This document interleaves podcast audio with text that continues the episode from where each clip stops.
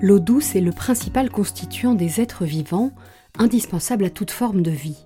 Mais aujourd'hui, ce bien commun est menacé par l'urbanisation, les activités industrielles, énergétiques et agricoles, et le changement climatique qui ont profondément modifié le cycle de l'eau. Les épisodes de sécheresse se multiplient et s'accentuent, faisant peser une menace de pénurie sur près d'un tiers de la population mondiale. Longtemps considérée comme abondante, l'eau douce doit aujourd'hui être envisagée comme une ressource rare à protéger de façon urgente.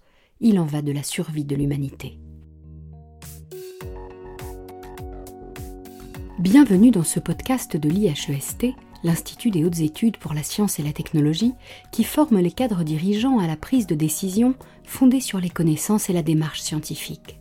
La menace sur la disponibilité planétaire en eau a conduit l'Institut à s'interroger sur le rôle des territoires face à la pénurie d'eau. Un séminaire thématique au cours duquel des scientifiques et des chercheuses ont apporté leur expertise par le biais de deux webinaires passionnants pour tenter de trouver des solutions aux problématiques de l'eau.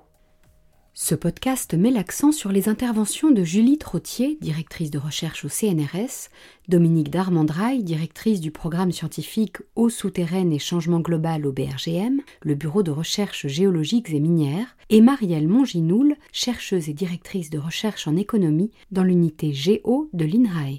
Trois scientifiques habituée à travailler sur le terrain, bien consciente des problématiques de l'ensemble des acteurs qui interviennent tout au long du cycle de l'eau, comme nous l'explique Marielle Monginoul. Je conduis des projets de recherche dans lesquels j'associe étroitement le monde des acteurs de l'eau, que ce soit des collectivités, même des opérateurs d'eau, régies ou délégataires, ou aussi euh, beaucoup euh, des agriculteurs, parce que c'est très important d'arriver à comprendre leurs pensées avant même de proposer des choses qui pourraient être complètement euh, inadéquates au territoire. Parce que malheureusement, dans chaque territoire, c'est différent. Donc, on n'a jamais un outil euh, magique pour l'ensemble. Pour Julie Trottier, il ne faut pas oublier que tout discours scientifique concernant l'environnement est produit à l'intérieur d'un ordre social qui unit l'ensemble de nos représentations, nos valeurs, nos institutions et nos relations de pouvoir. Ce concept de coproduction s'adapte tout particulièrement à la question de la gestion de l'eau, car par essence, l'avenir de cette ressource nous concerne tous. Toutes les interactions humaines liées à l'utilisation de l'eau font l'objet de ce qu'on appelle la tenure de l'eau, un concept qui englobe l'ensemble des règles formelles et informelles produites pour gérer l'eau,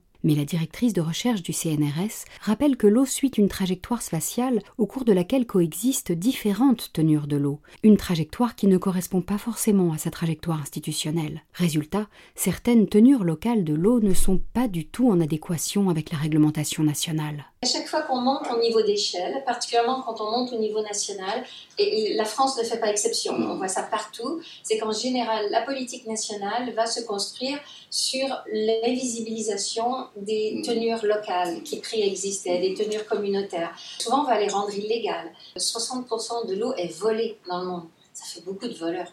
Euh, en fait, souvent, cette eau, elle n'est pas utilisée de la manière dont la loi nationale prévoit que l'eau soit utilisée, mais souvent elle est rigoureusement soumise, à, très rigoureusement, à des formes de tenure locales qui ont été élaborées souvent avant l'élaboration de la loi nationale et qui perdurent. Mais comme cette forme de tenue locale n'est pas reconnue par le droit national, c'est considéré comme du vol. On comprend bien dès lors toutes les tensions qui peuvent être liées à l'utilisation de l'eau, des tensions forcément exacerbées en période de pénurie. Car ce sont en fait toutes nos interactions avec la trajectoire de l'eau qu'il faut réarranger. Marielle Monginoul rappelle que l'agriculture est le principal consommateur d'eau en France et dans le monde, essentiellement pour l'irrigation des cultures, qu'elles soient destinées à l'alimentation humaine ou pas. Pour irriguer la terre, il y a trois méthodes. Soit on inonde le champ, c'est ce qu'on appelle l'irrigation gravitaire, soit on irrigue au goutte à goutte, une irrigation très localisée et moins gourmande en eau, soit enfin on irrigue sous pression à l'aide de gros asperceurs, c'est la méthode la plus répandue en France. Mais la chercheuse de l'INRAE réfute l'idée reçue selon laquelle une irrigation localisée permettrait de consommer moins d'eau. On a l'impression que si on passe d'une technique qui euh, est réputée pour être euh, gaspilleuse en eau, par exemple gravitaire, où donc on inonde une parcelle, à une technique au goutte à goutte, on a l'impression qu'on va gagner énormément d'eau. Et au final, c'est pas tant le cas que ça, parce que souvent, si cette eau rechargeait les nappes, déjà, eh bien, cette eau, elle n'était pas perdue pour tout le monde. Et deuxièmement, l'agriculteur, si on lui avait donné, par exemple, pour l'irrigation gravitaire 10 000 m3 pour euh, irriguer sa, culture. Il va peut-être conserver ces 10 000 m3 et l'utiliser à faire du goutte à goutte, mais avec les 10 000 m3. Alors que l'autorité qui l'a incité à changer de technique pensait qu'il allait réduire d'autant sa consommation. La chercheuse de l'INRAE explique qu'après la Seconde Guerre mondiale, les politiques agricoles françaises et européennes visant à accroître la production alimentaire ont encouragé une irrigation excessive des terres, tout comme une agriculture sous contrat. Pour que certains agriculteurs puissent avoir accès au marché et vendre leurs produits, notamment sur les cultures que l'on dit à forte valeur ajoutée, on peut avoir un industriel qui va avoir des contrats avec les agriculteurs directement. Et si ces agriculteurs n'ont pas d'eau, en gros, euh, l'industriel va aller voir ailleurs parce qu'il n'y a pas un rendement d'assuré. Il n'y a pas aussi, parfois, l'industriel a besoin d'une certaine catégorie, un certain calibre, etc. Et l'irrigation va permettre d'avoir une sorte de production standardisée. Pour pouvoir continuer à irriguer lorsque l'eau manque en surface, les agriculteurs sont parfois tentés d'aller la chercher en profondeur des eaux souterraines dont Dominique Darmandrail, qui dirige le programme scientifique Eau souterraine et changement global au BRGM, rappelle l'importance capitale. En France, on a la chance effectivement de disposer d'un grand nombre de ressources d'eau souterraine, puisqu'on a 6500 aquifères qui ont été reconnus, identifiés. Et à partir de ces eaux souterraines, on fournit 67% de l'alimentation en eau potable dans la plupart euh, des régions. Euh, cela dit, on dit aussi que 25% des eaux de surface, donc de nos cours d'eau, des lacs, sont aussi des eaux souterraines, puisque c'est l'affleurement de cette eau souterraine par rapport au niveau du sol qui fait ça. Et en été, dans certains secteurs, ce n'est pas 25%, mais ça peut être 80 ou 100% qui sont en fait des eaux souterraines. Mais depuis plusieurs années, le niveau de ces eaux souterraines baisse inexorablement et les nappes phréatiques ne parviennent plus à se recharger, déplore la scientifique de BRGM.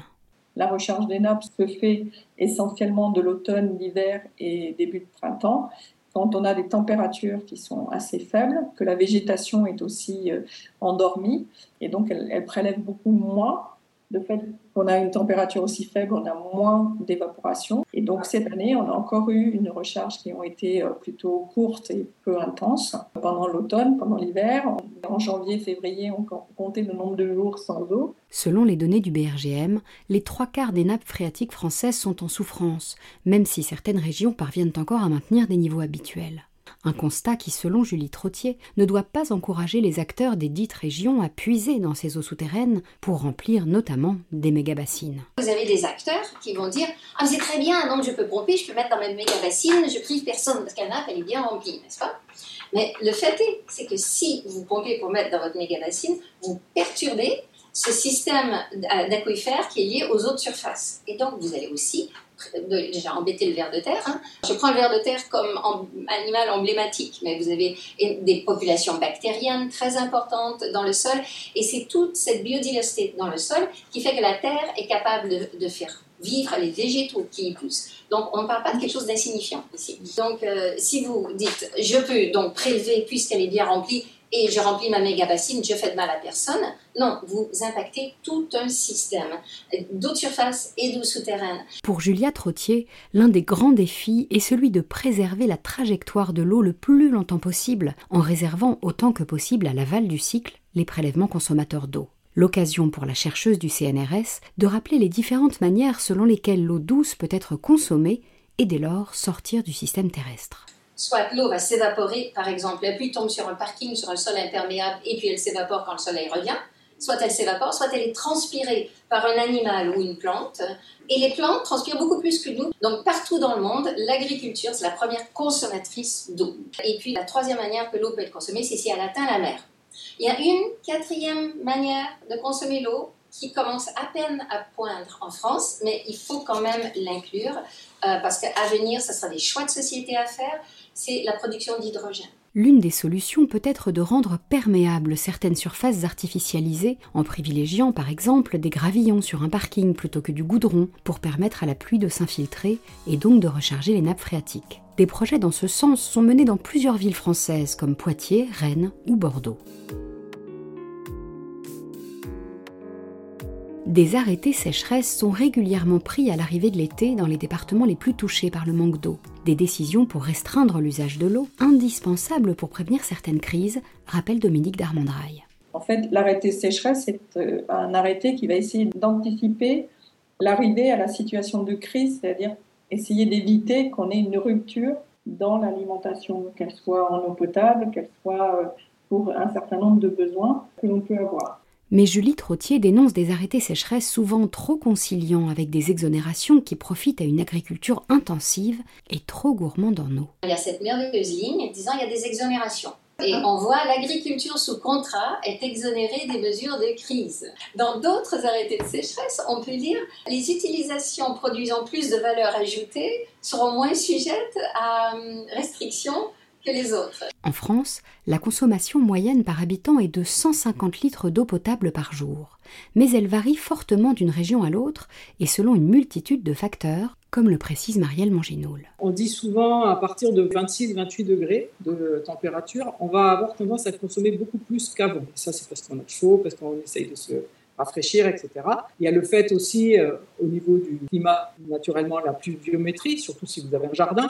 Mais il y a d'autres facteurs qui expliquent ça. Alors, naturellement, il y a tout ce qui est caractéristique du ménage. Alors, ce qui se passe, c'est que l'évolution de la taille du ménage, en fait, on s'aperçoit qu'on a ce qu'on appelle une économie d'échelle. Quand vous êtes seul dans un ménage, vous allez consommer proportionnellement plus que si vous êtes 2, 3, 4, 5, etc. Avec une famille de 6, par exemple, vous pouvez très bien arriver en faisant très attention à vivre avec 60 mètres cubes. Par contre, si vous avez que 10 mètres cubes pour une seule personne, ça va, être très compliqué. Tout simplement parce qu'il y a des usages qui sont communs et que l'on va pouvoir partager à plusieurs. Pour relever le défi d'une gestion durable et sobre de l'eau dans les territoires et la préserver au bénéfice de tous, l'ensemble des acteurs doivent parvenir à changer leur rapport à cette ressource. Cela oblige à faire le tri entre le besoin en eau et la demande, et pour Julie Trottier, les scientifiques ont un rôle central à jouer pour déterminer les priorités. Là, je lance la pierre dans notre jardin, nous les scientifiques. Quand on regarde la littérature sur l'eau, il y a une confusion constante entre besoin et demande. Euh, pour moi, il est excessivement important de distinguer les deux parce que c'est le débat auquel on est confronté maintenant. C'est dans ces prélèvements-là est-ce que c'est des prélèvements qui sont destinés à des besoins ou à des demandes? Collectivement, on a le devoir de voir ce que les besoins soient satisfaits, mais on a le droit collectivement de dire bah, votre demande, je suis désolée, vous voulez ouvrir un golf dans l'Hérault Ben non. Et la chercheuse du CNRS cite les propos de l'hydrogéologue du BRGM Jean Marga, selon lequel toute l'eau est déjà utilisée. Quand on décide de prélever et d'utiliser, on enlève à un autre utilisateur. Et c'est pour ça que ce qu'il faut euh, prendre en compte, c'est comment est-ce qu'on se situe et on se réarrange le long de la trajectoire de l'eau déjà existante. Et si on fait un prélèvement supplémentaire, comment est-ce qu'on va s'organiser le long de cette trajectoire? Parce que toute l'eau est déjà utilisée.